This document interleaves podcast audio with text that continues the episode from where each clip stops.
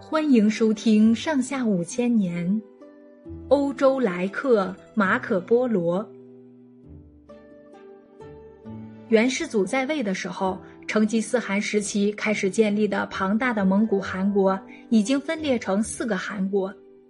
元朝皇帝在名义上还是四个汗国的大汗。在那个时期，中国是世界上最强大、最富庶的国家。西方各国的使者、商人、旅行家纷纷慕名到中国来观光，其中最有名的要数马可·波罗。马可·波罗的父亲尼古拉·波罗和叔父马菲·波罗，原来是威尼斯的商人，兄弟俩常常到国外去做生意。蒙古汗国建立以后，他们带了大批的珍宝到钦察汗国做生意。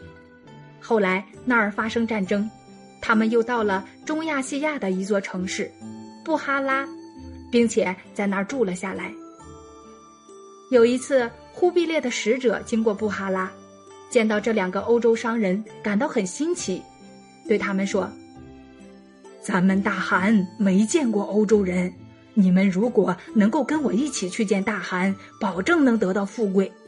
再说，跟我们一起到中国去，再安全也没有了。”尼古拉兄弟本来就是喜欢到处游历的人，听说能见到中国的大汗，怎么能不愿意呢？两个人就跟随使者一起到了上都。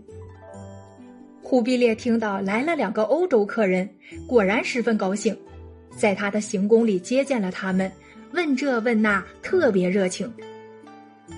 尼古拉兄弟没准备留在中国，忽必烈从他们那儿听到欧洲的情况，要他们回欧洲跟罗马教皇捎个信儿，请教皇派人来传教。两人就告别了忽必烈，离开中国，在路上走了三年多，才回到威尼斯。那时候，尼古拉的妻子已经病死，留下的孩子马可·波罗已经是十五岁的少年了。马可·波罗听父亲和叔父说起中国的繁华情况，十分羡慕，就央求父亲也带他到中国去。尼古拉也觉得让孩子一个人留在家里不放心。就决定带着他一起走。尼古拉兄弟见了教皇之后，带着马可·波罗到中国来，路上又花了三年多时间，在公元一二七五年终于到了中国。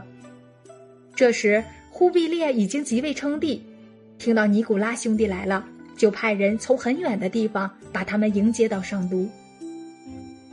尼古拉兄弟带着马可·波罗进宫拜见元世祖。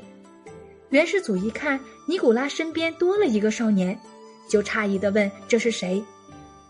尼古拉回答说：“这是我的孩子，也是陛下的仆人。”元世祖见到马可·波罗英俊的样子，连声说：“你来的太好了，你来的太好了。”当天晚上，元世祖特地在皇宫里举行宴会欢迎他们。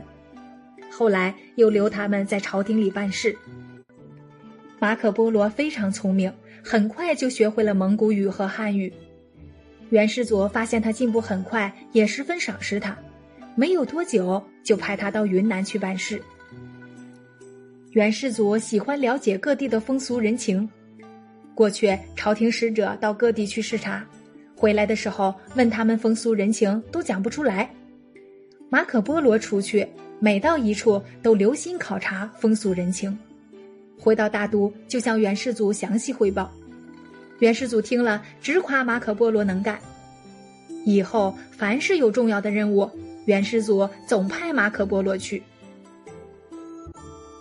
马可·波罗在中国整整住了十七年，被元世祖派到许多地方视察，还经常出使到国外，到过南洋好几个国家。他在扬州也待过三年，据说还在那里当过总管。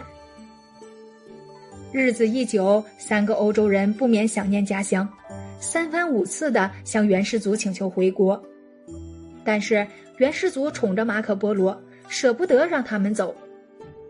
恰好那时候伊尔汗国国王的一个妃子死了，派使者到大都来求亲，元世祖就选了一个名叫阔阔真的皇族少女。赐给伊尔汗国国王做王妃。伊尔汗国使者认为走陆路太不方便，知道尼古拉他们熟悉海路，就请元世祖派尼古拉他们一起护送王妃回国。元世祖只好答应了。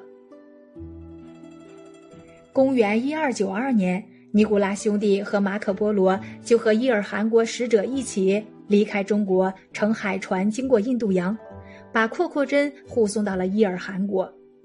经过三年的跋涉，这才回到威尼斯。这时候，他们离开威尼斯已经二十年了，当地人长久没有听到他们的消息，都以为他们死在国外了。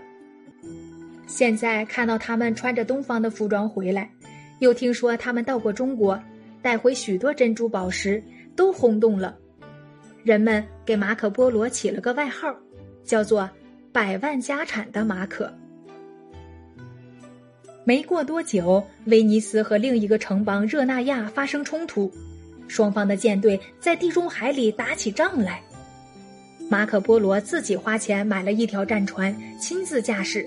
参加威尼斯的舰队，结果威尼斯打了个败仗，马可波罗也被俘，关在热那亚的监牢里。热那亚人听说他是个著名的旅行家，纷纷到监牢里来访问，请他讲一讲东方和中国的情况。跟马可波罗一起关在监牢里的有一个名叫鲁斯提谦的作家，把马可波罗讲述的事都记录了下来。编成了一本书，这就是著名的《马可波罗行记》，也叫《东方文件录》。在那本游记里，马可波罗把中国的著名城市，像大都、扬州、苏州、杭州等，都做了详细的介绍，称颂中国的富庶和文明。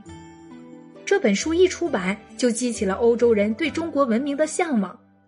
热那亚人也因为马可波罗而出了名。就把他释放回国了。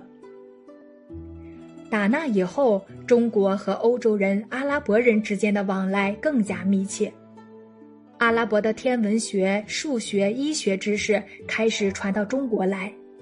中国古代的三大发明——指南针、印刷术、火药，也在这个时期传到了欧洲。